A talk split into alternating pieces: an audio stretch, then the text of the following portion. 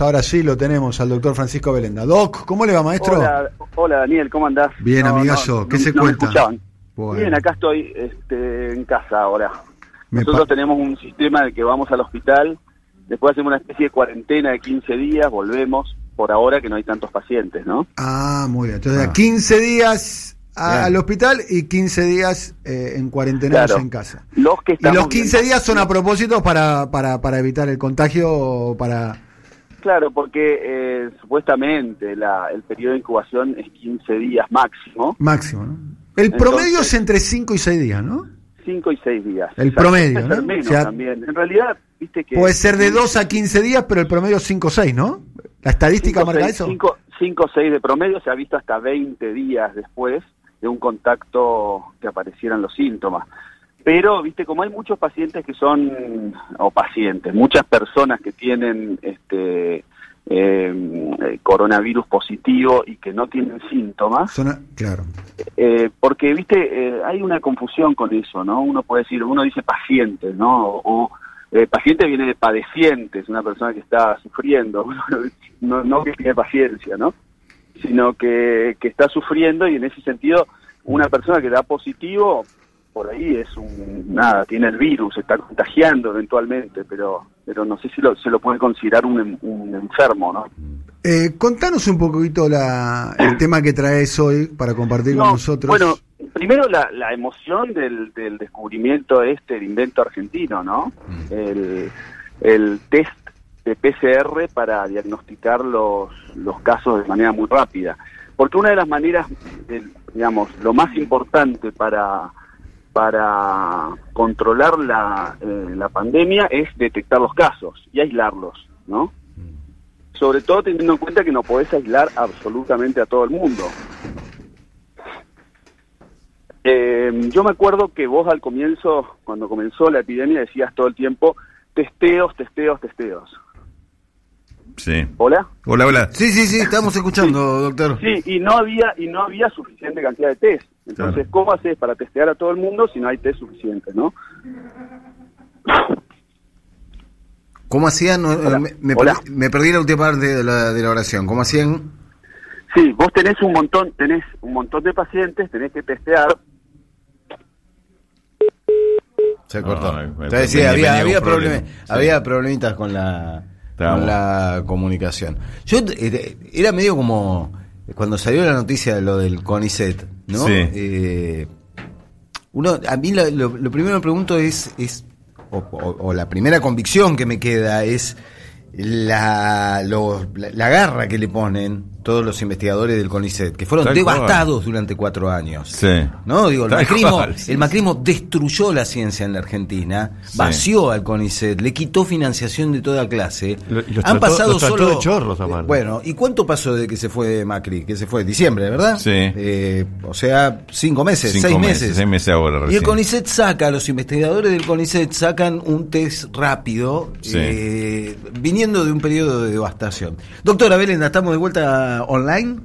Sí, sí vos, sabés que, no oigo nada de repente y me quedo como colgado. es, una cosa rara. Son este, síntomas. ¿Cómo? Son síntomas, doctor. por suerte el oído no tiene nada que ver. No, no, el método rápido es importantísimo. Recién escuché que estaban hablando de eso. Es importantísimo porque permite hacer un diagnóstico muy muy rápido y de esa manera aislar inmediatamente y evitar que las personas sigan contagiando. Y además, sobre todo, y lo más importante, es hacer una estrategia de testeo, ¿no? Mm. Es decir, eh, detectás un positivo, automáticamente, de una manera epidemiológica, es decir, eh, vos vas a ver, eh, casi todos tenemos algún conocido con un caso positivo o no. No.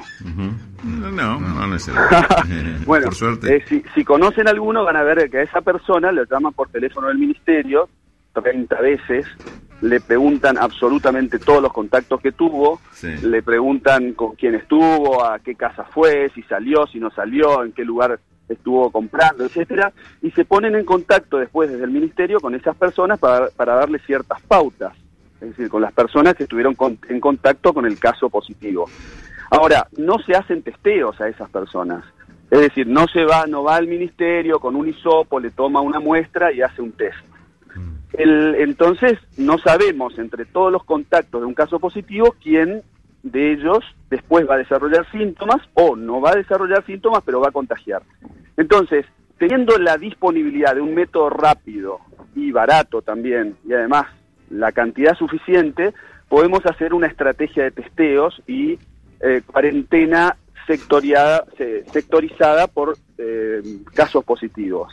Eso lo hizo Corea en su primer en el, momento y salió bárbaro. El tema de los test, este, hay, ya saben, tres tipos de test. Un test de PCR, que lo que detecta es la presencia del, del genoma viral, es decir, dice con certeza si, la, si el paciente tiene o no tiene el virus. Y después hay un, hay un test que es de anticuerpos, que lo que determina es si el cuerpo ha desarrollado eh, estas sustancias que producen algunas células del cuerpo para defenderse de los virus, en este caso también de otras cosas, ¿no? Y hay un tercer test que es uno que detecta las partículas virales, que son proteínas que tiene, que se está usando poco porque tiene muchos falsos negativos. Entonces, el problema de los anticuerpos es que estos aparecen muy tardíamente en el paciente. Es decir, el paciente puede estar contagiando todo un periodo de tiempo y no tener anticuerpos, o incluso tenerlos muy 20 días después de haber tenido la enfermedad y no darse cuenta, digamos, ¿no? Entonces me parece que eh, este avance del, del ministerio, del CONICET y de todos estos grupos que están descubrieron el, la manera de hacer un test rápido en una hora y media es algo extraordinario cuando normalmente estaba durando en algún momento hasta tres o cuatro días en estar el resultado. Así que eh, me parece que hay, hay una posibilidad. Depende del lugar, te quiero decir. El otro día me contaba una eh, médica de, del Garrahan que me dijeron que ellos hacen dos tomas, una por la mañana y una por la tarde, y el resultado se conoce en seis horas. Claro, exacto. sí, en seis horas se puede conseguir, por ejemplo, yo, yo te comentaba el otro día que en el centro donde yo trabajo, el resultado está en ese tiempo, más o menos. Mm. ¿Por qué? Porque el resultado, digamos, lo que estamos buscando en el no, no, es tan sencillo lo que hay que hacer. O sea, primero tenés en cuenta que esto eh, se utiliza una técnica que se llama de PCR, que significa reacción en cadena de la polimerasa. ¿Qué significa esto? Nosotros buscamos un trazo de ADN y, eh, y lo con una enzima se reproduce hasta el infinito y después aparece y se hace detectable, aunque sea muy, muy pequeña la parte. Esto se utiliza mucho, por ejemplo, en los laboratorios de datos genéticos, por ejemplo, ¿no? para determinar eh, un gen que aparece en un cadáver que tiene, no sé, 50 años muertos, lo podés detectar gracias a esta reacción. El problema es que este es un virus de ARN, no es un virus de ADN. Entonces hay que usar también lo que se llama una transcriptasa reversa, convertirlo en ADN y después ponerle la sonda y buscarlo. Todo ese proceso lleva más o menos hoy, con todas las técnicas que hay, porque hay que hacerlo a determinada temperatura y demás, más o menos una hora. Y después el método de detectar eso normalmente llevaba mucho tiempo. Esta segunda parte es la que abreviaron mucho ahora con este nuevo test. La última pregunta, eh, Doc, estamos hablando con Francisco Belenda. Eh, vos que trabajás en el hospital alemán, ¿el nivel de ocupación de COVID-19 de pacientes se mantiene bajo? No, vos sé que aumentó bastante esta última semana. Eh, nosotros veníamos teniendo poquitos pacientes. ¿Pacientes leves, pacientes graves? No, pacientes en general todos los que tenemos son leves o moderados. Moderados nosotros llamamos leves al Aquí llamamos leve, alguien que tiene una gripe y que lo tienen ahí controlado. Sí, más o menos, es una gripe, pero viste algunos dicen, "Ah, es una gripecilla." No, no es una gripecilla. Es es un la verdad, yo tengo un amigo muy cercano que estuvo con, con coronavirus, así que conozco ¿Y? perfectamente bien, está muy bien ahora. Contá.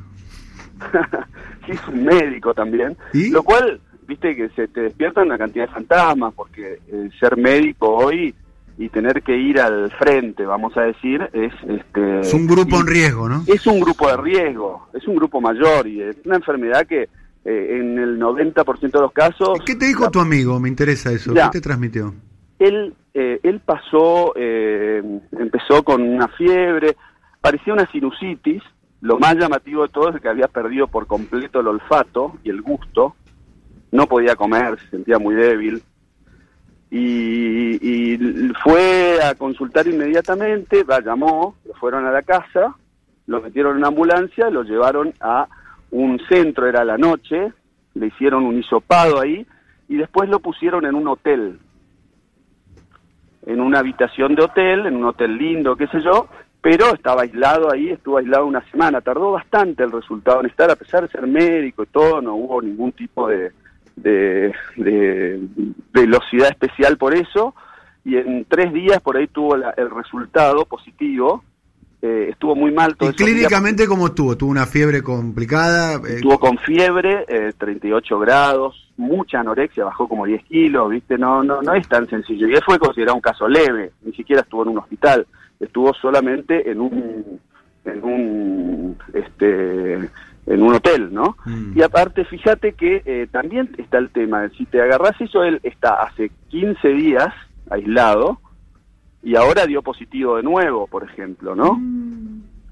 Eso no quiere decir que él tenga, que él siga teniendo la enfermedad, porque insisto, el la, PCR lo que lo que detecta es solamente la presencia de el ARN viral, ¿no? Eso no quiere decir de que esté, de que sea ni contagiante ni infectante, ¿me entendés? Pueden que sean eh, restos, no se sabe exactamente si la persona que sigue dando positivo después de 20 días de haber tenido la enfermedad sigue contagiando, por ejemplo. Ese tipo de cosas no se han estudiado bien. Pero hasta que no dé eh, negativo, él no puede salir del aislamiento.